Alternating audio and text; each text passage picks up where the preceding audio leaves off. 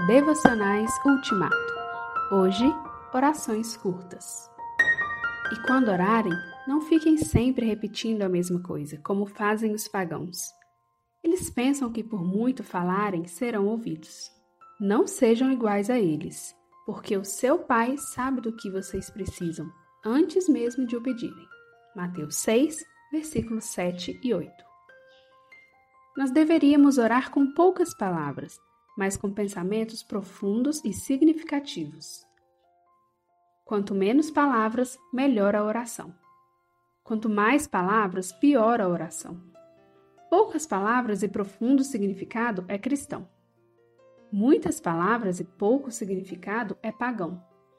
Por isso, Cristo diz: E quando orarem, não fiquem sempre repetindo a mesma coisa, como fazem os pagãos. Eles pensam que por muito falarem serão ouvidos. Semelhantemente, ele diz à mulher samaritana: É necessário que os seus adoradores o adorem em espírito e em verdade. João 4, 24b. O Pai procura adoradores que orem assim. Uma oração em espírito é muito diferente de uma oração que vem dos nossos desejos maus. Uma oração em verdade é muito diferente de uma oração falsa.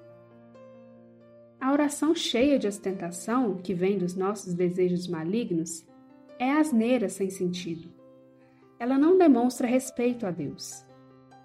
Para aqueles que estão assistindo e ouvindo, pode parecer oração. Ela é expressa com palavras, mas não em verdade. Entretanto, a oração espiritual e verdadeira vem do íntimo, dos suspiros e dos anseios das profundezas do coração. A oração não espiritual produz hipócritas e um falso senso de segurança, mas a oração espiritual produz cristãos verdadeiros e reverentes filhos de Deus.